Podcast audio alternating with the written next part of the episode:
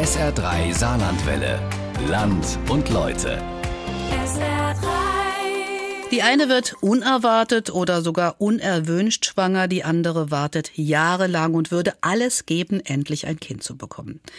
Ein unerfüllter Kinderwunsch, der kann manche Paare richtig zur Verzweiflung bringen. Er bedeutet emotionale Belastung, oft auch eine Belastung für die Beziehung und zum Teil dann auch noch eine finanzielle Belastung, nämlich dann, wenn man alles dafür tun will, damit es mit der Schwangerschaft doch noch was wird.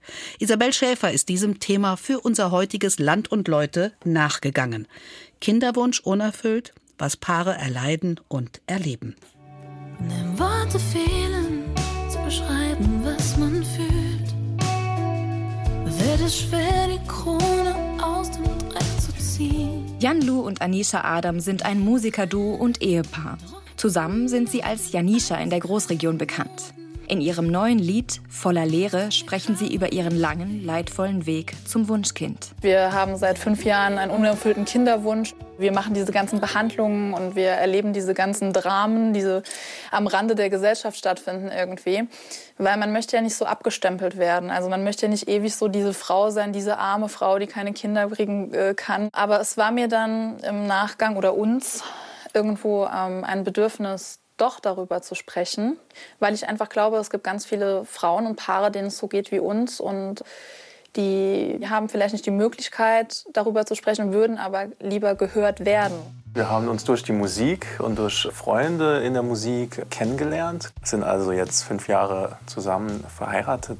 Mittlerweile haben sie ein großes Haus, zwei Hunde und zwei Pferde. Zwei Zimmer stehen aber noch leer.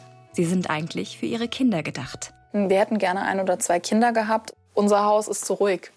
Wir haben die zwei Hunde, wir haben die Ponys, aber es könnte ein bisschen lauter sein in unserem Haus, ja. Ein Dreivierteljahr haben sie probiert, auf natürlichem Weg schwanger zu werden. Dann wurde ihnen klar, da stimmt was nicht. Bei ihrem ersten Besuch in einer Kinderwunschklinik war ihre Stimmung ja, eigentlich eher hoffnungsvoll, ne? weil man dann den Eindruck schon vermittelt bekommt, dass die Lösungen haben und ich weiß auch, wir sind dann noch in den Urlaub zusammengegangen nach Amerika. Und so im Kopf war das dann so ein bisschen, das wird der letzte Urlaub ohne Kinder. Am Anfang denkt man, man hat das ruckzuck hinter sich. Und dann scheitert man. Und dann denkt man, ja, aber wenn man nächstes Mal noch das anders macht oder das mehr macht oder das, dann klappt es bestimmt. Und dann denkt man, wenn man nur schwanger wird, dann ist endlich diese Last von einem runter und man kann einfach mit seinem normalen Leben weiterleben. Für viele Menschen sind Kinder ein zentrales Lebensziel. Die Familientherapeutin Dr. Petra Thorn bietet schon seit 30 Jahren psychosoziale Kinderwunschberatungen an. Sie weiß, wie sehr ein unerfüllter Kinderwunsch belastet. Wir sprechen mittlerweile von einer regelrechten Lebenskrise, die diese Paare erleben in dieser Phase. Und es ist diese Hilflosigkeit, diese Ohnmacht, dieser Kontrollverlust, der diese Lebenskrise so schwer macht wenn jemand von der älteren Generation stirbt, wenn ein Großelternteil stirbt, auch wenn ein Elternteil stirbt, dann stirbt die Vergangenheit. Wenn man sich aber ein Kind wünscht und bekommt das Kind nicht, dann stirbt die Zukunft. Anisha hat all die Hormonspritzen ihrer vergangenen Behandlungen gesammelt. Einen ganzen Karton hat sie mittlerweile voll. Wir haben vier gescheiterte Versuche in Deutschland gehabt. Das hört sich so kurz an. Das bedeutet, das sind viele Monate mit sehr vielen Spritzen. Bei mir war es immer unglaubliche Gewichtszunahme, unregelmäßig. Ich wurde auch von, also im Zuge unserer künstlerischen Tätigkeit gefragt, ob ich schwanger wäre, was mir sehr oft dann auf der Heimfahrt irgendwie das Herz gebrochen hat. Die komplette medizinische Behandlung findet am Körper der Frau statt. Das heißt, sie muss sich die Spritzen setzen, sie muss die regelmäßigen Termine im Kinderwunschzentrum wahrnehmen, die Eizellen werden entnommen, die Embryonen werden eingesetzt. Sie erlebt an ihrem Körper dann auch, ob die Behandlung erfolgreich war oder nicht, indem sie eben ihre Menstruation bekommt oder eben nicht. Ja, und für die Männer ist es eine ganz andere Situation. Sie geben im Rahmen der Behandlung ihren Samen ab und damit ist ihr körperlicher Beitrag beendet. Ja, und für viele Männer ist es auch extrem schwierig, darüber hinaus nichts machen zu können. Männer würden sehr gern sehr viel mehr unterstützen, sehr viel mehr Dinge tun, um ihre Partnerinnen zu entlasten. Künstliche Befruchtung ist immer noch ein Tabuthema, auch wenn sich in den letzten 30 Jahren schon viel getan hat. Das ist auch Jan Lu aufgefallen, als er das erste Mal im Kinderwunschzentrum war. Man merkt es ja dann auch, wenn man zum ersten Mal dort in so einem Wartezimmer oder sowas sitzt und äh, keiner guckt einen an oder sowas. Also da habe ich schon manchmal gedacht, Mensch, die könnten hier doch jetzt mal ein Radio anmachen oder sowas. Oder man könnte doch mal ein bisschen reden. Aber man merkt, das ist alles so trocken. Trocken mhm. und man merkt bei jedem so, es ist so ein bisschen Charme drin. Besonders wenn es um männliche Unfruchtbarkeit geht, hinken wir noch hinterher, findet Dr. Petra Thorn.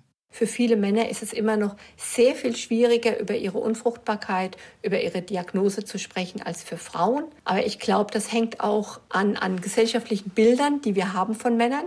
Und wenn man weiß, man entspricht dieser gesellschaftlichen Klischeevorstellung nicht, tut man sich als Mann sehr schwer, offen zu sprechen. Was wir ganz, ganz häufig feststellen in der Behandlung, in der Beratung, ist, dass die Männer sehr häufig an sich den Anspruch haben, sie müssen sozusagen der Fels in der Brandung sein. Und das führt natürlich dazu, dass sie sich gar nicht getrauen, über ihr Leid, über ihre Gefühle zu sprechen, ja, weil sie dann Angst haben, dass das gemeinsame Schiff sozusagen untergeht. Ein unerfüllter Kinderwunsch belastet. Was vielen Paaren nicht klar ist, auf eine Kinderwunschbehandlung muss man sich emotional vorbereiten. Helfen kann in dieser Situation eine psychosoziale Beratung. Wir wissen, dass viele Paare die Beratung wahrgenommen haben, im Nachgang sagen, das hätten wir machen sollen und das hätten wir natürlich viel, viel früher machen sollen. Auf der Webseite des Beratungsnetzwerks Kinderwunsch Deutschland kann man BeraterInnen finden. Wenn Sie zum Beispiel auf www.bkid.de gehen und da für Ratsuchende, da finden Sie nach Postleitzahlen sortiert, ich glaube mittlerweile über 170 Beratungsfachkräfte in ganz Deutschland. Und sicherlich auch welche im Saarland. Anisha und Jan-Lu Adam gehen mit ihren Fellkindern, ihren Hunden spazieren. Viermal haben sie künstliche Befruchtung in Deutschland probiert. Viermal sind sie gescheitert. Nach mehreren Untersuchungen hat man bei uns festgestellt, dass es schwieriger wird für uns, Kinder zu bekommen. Und so haben wir mehrere Versuche, also komplette Zyklen in Deutschland gemacht. Und ich habe auch immer wieder eine befruchtete, qualitativ laut Kinderwunschklinik gute Eizelle übertragen bekommen. Leider wurde ich aber nie schwanger. Die Ärzte hatten den Verdacht, dass es an Anishas Eizellenqualität liegen könnte. Sicher sagen konnten sie das aber nicht. Eine Eizelle vor der Befruchtung auf ihre genetische Gesundheit zu untersuchen, ist in Deutschland nur in Ausnahmefällen erlaubt. Das regelt das über 30 Jahre alte Embryonenschutzgesetz. Das Gesetz von 1990 verbietet vieles, was heute technisch möglich ist und in anderen Ländern längst angeboten wird. Anisha wollte aber wissen, wie es um ihre Fruchtbarkeit steht. Uns war es einfach wichtig, bevor wir jetzt dieses Martyrium jahrelang weiterführen und einfach nicht wissen, woran es liegt, dass wir dann quasi die Eizelle genetisch untersuchen lassen können, um festzustellen, kann ich mit dieser Eizelle grundsätzlich überhaupt gesund schwanger werden. Darum ging es. Deshalb sind wir dann zunächst mal nach Spanien gegangen. Wegen der strengen Regeln in Deutschland zieht es viele Paare in ausländische Kliniken. Spanien und Tschechien ist so in Europa so ein bisschen das Mekka der Kinderwunschbehandlungen. Dort ist, wie in vielen anderen europäischen Ländern, zum Beispiel die Eizellenspende legal. In Deutschland will man nicht, dass ein Kind zwei biologische Mütter hat, die Spenderin und die Frau, die das Kind austrägt. Die Samenspende ist hingegen erlaubt und rechtlich geregelt. Diese Ungleichbehandlung lässt sich nicht rechtfertigen, finden zum Beispiel ReproduktionsmedizinerInnen der Nationalen Akademie der Wissenschaften Leopoldina. Sie fordern ein zeitgemäßes Fortpflanzungsmedizingesetz. In Spanien konnten Anisha und Jan Lu Adam also theoretisch alles machen lassen, aber es hatte eben auch seinen Preis. Jeder Versuch hat so um die 11.000 Euro gekostet. Ja. Im Ausland muss man halt sagen, man bekommt da schon ein Produkt verkauft. Das sind Glaspaläste mit Ärzten, die horrende Summen fordern für Sachen, die in Deutschland selbst ein Drittel davon kosten, wenn man sie regulär bezahlt. Und das vermittelt einem halt den Eindruck, dass mit Sorgen und Ängsten und Zukunftswünschen damit eben Geld gemacht wird. Anisha und Jan Lu wurden von ihren Familien unterstützt. Andere Paare verschulden sich. Die gesetzlichen Krankenkassen in Deutschland übernehmen die Kosten nur unter bestimmten Bedingungen. Das Paar muss heterosexuell und verheiratet sein. Die Frau muss unter 40, der Mann unter 50 sein. Es dürfen nur die Eizellen und Samenzellen der Ehepartner verwendet werden. Dann zahlen die gesetzlichen Kassen aber auch meist nur drei Versuche und davon auch meist nur die Hälfte. Alle anderen müssen halt selbst zahlen. Homosexuelle Paare und Singlefrauen bekommen nichts ersetzt. Anisha wünscht sich, dass es möglich sein wird, all diese Praktiken, die im Ausland gang und gäbe sind, auch in Deutschland zu realisieren. Wer definiert in Deutschland, was eine gesunde Familie ist und wer es verdient hat, in irgendeiner Form finanzielle Unterstützung zu bekommen, um eine Familie zu werden? Ihr Ehemann Jan Lu hatte sich von Anfang an einen Plan B überlegt. Bevor wir den ersten Termin in der Kinderwunschklinik gehabt haben, habe ich uns schon eingeschrieben für eine Adoption. Ja, weil ich gewusst habe, falls das doch länger gehen sollte und ich weiß, Adoption, man macht nicht so und das Kind ist da, da ist man auch jahrelang auf Wartelisten. Eine Adoption ist ein langwieriger Prozess. Seit fünf Jahren sind die Adams jetzt auf der Warteliste einer deutschen evangelischen Organisation, die Auslandsadoptionen ermöglicht. Auch hier haben sie aber keine Garantie, auch wirklich ein Kind zu bekommen. Ja, herzlich willkommen nochmal bei mir. Sascha Taucher, das ist mein Name. Wir kennen uns, wir haben uns seltener gesehen. Die Kinderwunschpraxis IVF Saar ist das einzige auf künstliche Befruchtung spezialisierte Zentrum im Saarland. Dr. Sascha Tauchert berät gerade ein Paar, das sich für eine künstliche Befruchtung außerhalb des Körpers interessiert. Wenn die Paare zu einem Erstgespräch zu uns kommen, sind die meisten schon traumatisiert oder zumindest, sagen wir mal, sehr, sehr traurig. Sie haben natürlich schon eine ganz lange Geschichte. Praktisch jede eintretende Periode ist ja dann auch etwas sehr Trauriges für dieses Paar. In Deutschland sind sechs Millionen Menschen ungewollt kinderlos. Jedes siebte Paar wird ohne medizinische Hilfe nicht schwanger. Der Markt für Kinderwunschbehandlungen boomt. Jedes Jahr steigt die Zahl der Kinderwunschkliniken, der Behandlungszyklen und der Kinder, die durch künstliche Befruchtung geboren werden. Unser Ziel ist dann einfach, dass wir nicht nur ein Eibläschen im Eierstock ausbilden lassen möchten, sondern möglichst mehrere. Und dazu braucht man einfach Hormonmedikamente. Die Frau oder Person, die das Kind gebärt, muss sich zunächst 14 Tage lang Hormone spritzen lassen. Dann werden ihre Eizellen entnommen. 8 bis 20 sind das in der Regel. Die Eizelle wird im Anschluss befruchtet. Es gibt verschiedene Arten, das zu tun. Und jetzt gibt es ja bei der Befruchtung außerhalb des Körpers zwei Methoden. Die ganz klassische Methode ist die IVF. Das ist die Methode, wo man Eizellen und Spermien zusammengibt und davon ausgeht, dass die Spermien von alleine in die Eizellen hineingehen. Das ist die Methode, die gibt es seit 1978. Der Physiologe, der das entwickelt hat, hat kurz vor seinem Tod 2010 dafür noch den Medizin-Nobelpreis bekommen. 1992 wurde in Belgien eine Methode entwickelt, die man ICSI nennt und mit denen man jetzt ganz vielen Paaren helfen kann, denen man mit der klassischen IVF nicht helfen kann, nämlich die, wo die Spermienqualität des Mannes sehr stark eingeschränkt ist. Bei der ICSI-Methode wird das Spermium eingefangen und mit einer Glasnadel in die Eizelle eingeführt. Am nächsten Tag kommt ein wichtiger Check. Das ist, wenn unser Laborteam sich anschaut, wie viele der injizierten Eizellen auch befruchtet sind. Mithilfe einer Videoüberwachung kann im Labor festgestellt werden, welche Eizelle sich am besten entwickelt. Diese wird dann der Frau eingesetzt. Das Ziel muss immer sein, dass am Ende nur ein idealer Embryo übrig bleibt und keine überzähligen Embryonen entstehen, die auf Vorrat eingefroren werden. Eine Embryokultur auf Vorrat anzulegen und Embryonen einzufrieren ist in Deutschland verboten. Nur wenn zufällig mehrere entwicklungsfähige Embryonen entstehen, können diese eingefroren werden. Aber was passiert mit den überzähligen Embryonen, wenn der Kinderwunsch eines Paares abgeschlossen ist? Diese könnten zum Beispiel an andere Paare zur Adoption freigegeben werden. In anderen Ländern dürfen die Embryonen auch für hochrangige Forschungsziele eingesetzt werden, zur Entwicklung neuer Therapien gegen Diabetes oder Herzinfarkt. Vorher muss eine unabhängige Ethikkommission darüber entscheiden. In Deutschland sind beide Ansätze nicht klar geregelt bzw. nicht legal.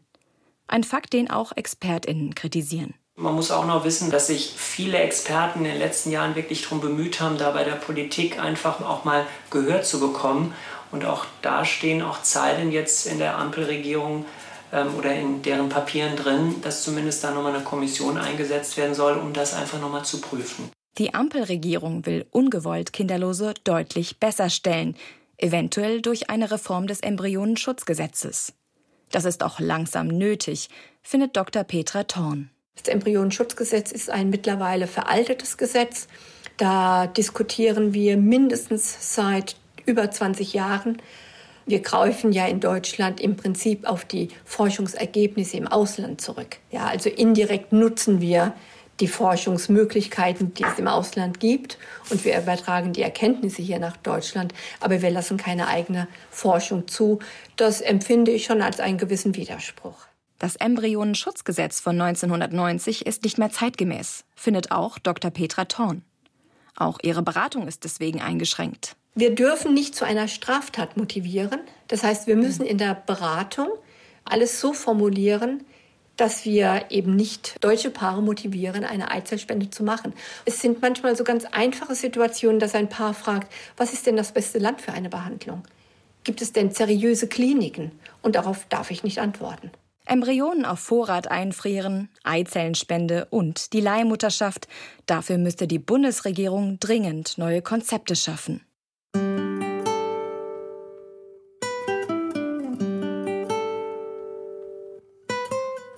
Also wir waren bis jetzt in Deutschland, dann waren wir in Spanien und sind auch in Behandlung in Griechenland, in Athen. Das Ganze umfasst jetzt so um die acht Versuche. Und wir sind, nachdem wir die drei ersten Versuche bezahlt bekommen haben in Deutschland, trotzdem jetzt mittlerweile bei Kosten, die wir selbst getragen haben, um die 50.000 Euro. Anisha und Yandu Adam fanden in Spanien heraus, Anishas Eizellen sind gesund. Trotzdem scheiterten auch hier drei Versuche. Ein Tiefpunkt für die beiden. Zurück zu Hause im Saarland konnten Freunde und Familie teilweise nicht nachvollziehen, warum die beiden so viel Leid für ihren Kinderwunsch auf sich nehmen. Mir haben schon Leute gesagt, ja, aber ähm, Anisha, wenn das natürlich nicht klappt, dann denkt sich die Natur ja was da dabei und dann würde ich das an deiner Stelle lassen und so. Oder Gott. Oder Gott noch besser, ja. Ich denke mir dann halt immer, ja, aber wenn dann halt jemand Krebs bekommt oder einen Herzinfarkt, könnte man ja dann auch sagen, das ist ja die Natur. Da kann man ja der Natur mal freien Lauf lassen. Irgendwie, die hat ja Gründe, warum die das macht. Man sollte es nicht erzwingen, wenn es ja. nicht von alleine kommt dann macht euch ein schönes Leben. Diese Aussagen wie, macht euch doch ein schönes Leben, es ist doch auch toll ohne Kinder. Es ist für die Paare in der Situation allerdings extrem verletzlich, so etwas zu hören. Was viel hilfreicher wäre von Außenstehenden, ist einfach ein offenes Ohr zu haben, zu sagen, willst du drüber sprechen? Ich habe Zeit für dich. Oder auch zu sagen, willst du abgelenkt werden? Betroffene brauchen einfach sowohl das eine als auch das andere. Sie brauchen offene Ohren, die da sind und zuhören. Sie brauchen manchmal aber auch eine gute Ablenkung von diesem schwierigen Thema. Die Adams leben seit fünf Jahren ein Leben im Ausnahmezustand. Alles ist ungewiss. Du bist in dieser Situation gefangen. Immer planst du, uns geht das auch mit Konzerten so seit Jahren, ja, aber was ist, wenn du schwanger wirst, Anisha? Kannst du dann wirklich das Pensum halten, drei Konzerte die Woche zu spielen? Und irgendwann haben wir gesagt, nee, es bringt jetzt auch nichts mehr. Es bringt nichts, das so zu planen, als wäre ich schwanger, weil meistens bin ich es nicht. Wir machen jetzt unser Leben, wir versuchen es zumindest, ganz normal weiter. Was halt schwer ist, wenn man sich, weiß ich nicht, eine Stunde vor Auftritt dann gemeinsam hinter der Bühne noch Injektionen in den Bauch gibt. Dr. Petra Thorn weiß, dass viele Paare mit unerfülltem Kinderwunsch in dieser Falle stecken. Sie nennt diesen Zustand ein Leben auf Eis. Alle Projekte liegen auf Eis und der unerfüllte Kinderwunsch und die Behandlungen dominieren in der ganzen Planung. Urlaub, Karrierewechsel, Karriereschritte. Immer kommt zuallererst die Überlegung, wann ist die nächste Behandlung und passt es irgendwie mit rein. Man kann eine Weile die Lebensplanung aufhalten, man kann eine Weile damit leben, dass viele Dinge sich im Leben nicht ändern. Aber wenn man dann lange Zeit die Erfahrung macht, dass sich auch der unerfüllte Kinderwunsch nicht in Erfüllung geht und die anderen Inhalte eben auch immer gleich bleiben, ist das irgendwann mit sehr viel Frustration verbunden. Anisha hat in dieser Zeit Halt gesucht auf anonymen Foren und auf Instagram. Überall dort, wo sich Frauen organisieren, die durch den gleichen Prozess gehen wie sie. Mir hat das sehr viel gegeben, das Gefühl zu haben, mit dem Problem nicht alleine zu sein. Und ich glaube, das ist auch der Grund, warum ich jetzt hier sitze weil ich einfach den Frauen sagen möchte, dass sie nicht alleine sind, dass viele Frauen diese Probleme in ihrem Herz tragen und versuchen, da irgendwie wie Kriegerinnen durchzugehen.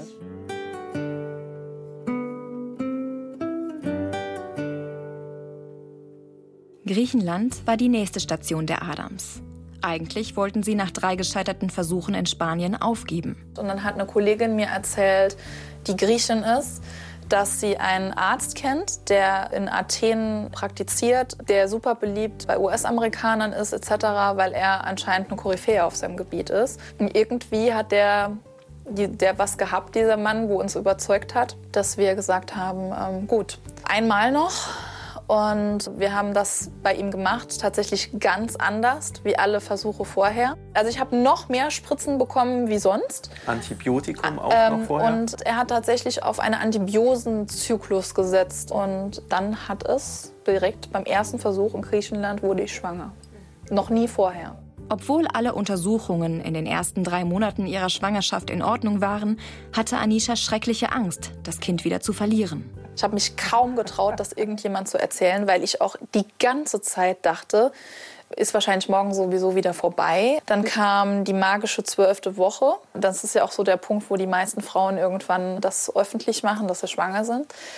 Und das haben wir dann gemacht. Kurze Zeit später habe ich leider das Kind verloren. Ähm, warum ist, äh, weiß, weiß eigentlich niemand so ganz genau. Also das passiert ja leider sehr häufig, muss man sagen. Also es ist eben doppelt schade und frustrierend, dass es jetzt eben gerade bei uns passieren musste nach dieser ganzen Odyssee, dass wir das hier, dass wir diese Runde quasi jetzt auch noch mitnehmen mussten. Ist sehr traurig und sehr belastend. Aber ich sage mal so, es hat mir zumindest eine Erkenntnis gebracht, dass ich schwanger werden kann. Ich bin wieder voller Leere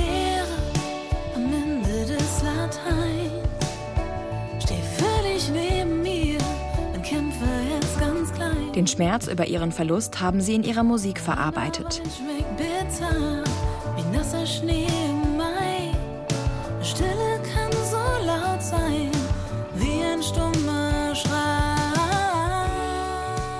Das Lied handelt von dieser Machtlosigkeit, die man einfach seinem Partner gegenüber empfindet, wenn man sich eigentlich selber gegenseitig ständig man würde sich selber ständig gegenseitig gerne den Schmerz wegnehmen. Die emotionale Seite von künstlicher Befruchtung wird oft unterschätzt. Der ganze Prozess kann die Partnerschaft extrem belasten. Jan Lu und ich, wir haben halt einfach wahnsinniges Glück, dass wir trotz allem genug Dinge im Leben haben, die uns, die uns glücklich machen. Wir haben eine sehr starke Verbundenheit, sehr starke Partnerschaft. Ich glaube, im Ende hat es uns stärker gemacht, dieser ganze Prozess zusammen. Also wir sind noch enger zusammengewachsen. Ich glaube aber nicht, dass das die Norm ist. Ich glaube, dass diese Hormone, dass das sehr zermürbend sein kann und dass das nicht viele Paare auf Dauer zusammen schaffen. Familientherapeutin Dr. Petra Thorn kann hier aus Erfahrung aber Entwarnung geben. Also ich erlebe es nur ganz, ganz selten, dass der unerfüllte Kinderwunsch zu einer Trennung oder sogar zu einer Scheidung führt. Die Paare, die an diesen Punkt kommen, sagen ganz, ganz häufig, es gab eigentlich schon sehr viel früher viel Probleme in der Beziehung und der unerfüllte Kinderwunsch war sozusagen nur der Tropfen, der das fast zum Überlaufen gebracht hat. Es gibt allerdings einen anderen Aspekt, den man nicht vergessen sollte. Kinder sind ein erhöhtes Scheidungsrisiko. ja, also Kinder führen einfach dazu, dass man noch viel mehr Krisen hat im Leben und dass man sich diesen Krisen immer stellen muss. Vielleicht werden Jan Lu und Anisha Adam bald auch diese Herausforderungen meistern müssen, denn es gibt Neuigkeiten.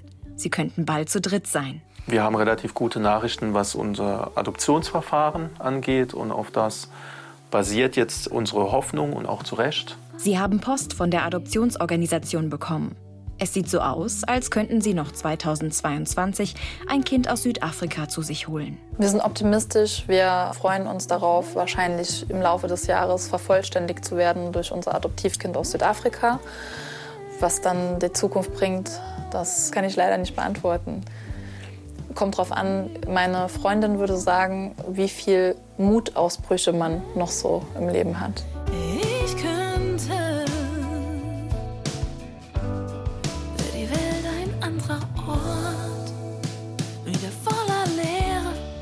Ein Leben mit unerfülltem Kinderwunsch kann schwer sein.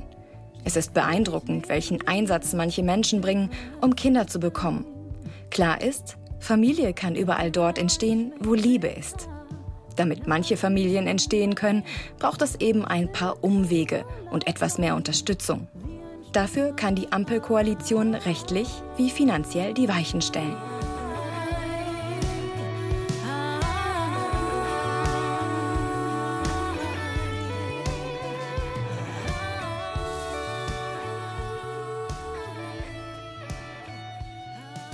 Kinderwunsch unerfüllt, was Paare erleiden und erleben. Das war Land und Leute von Isabel Schäfer.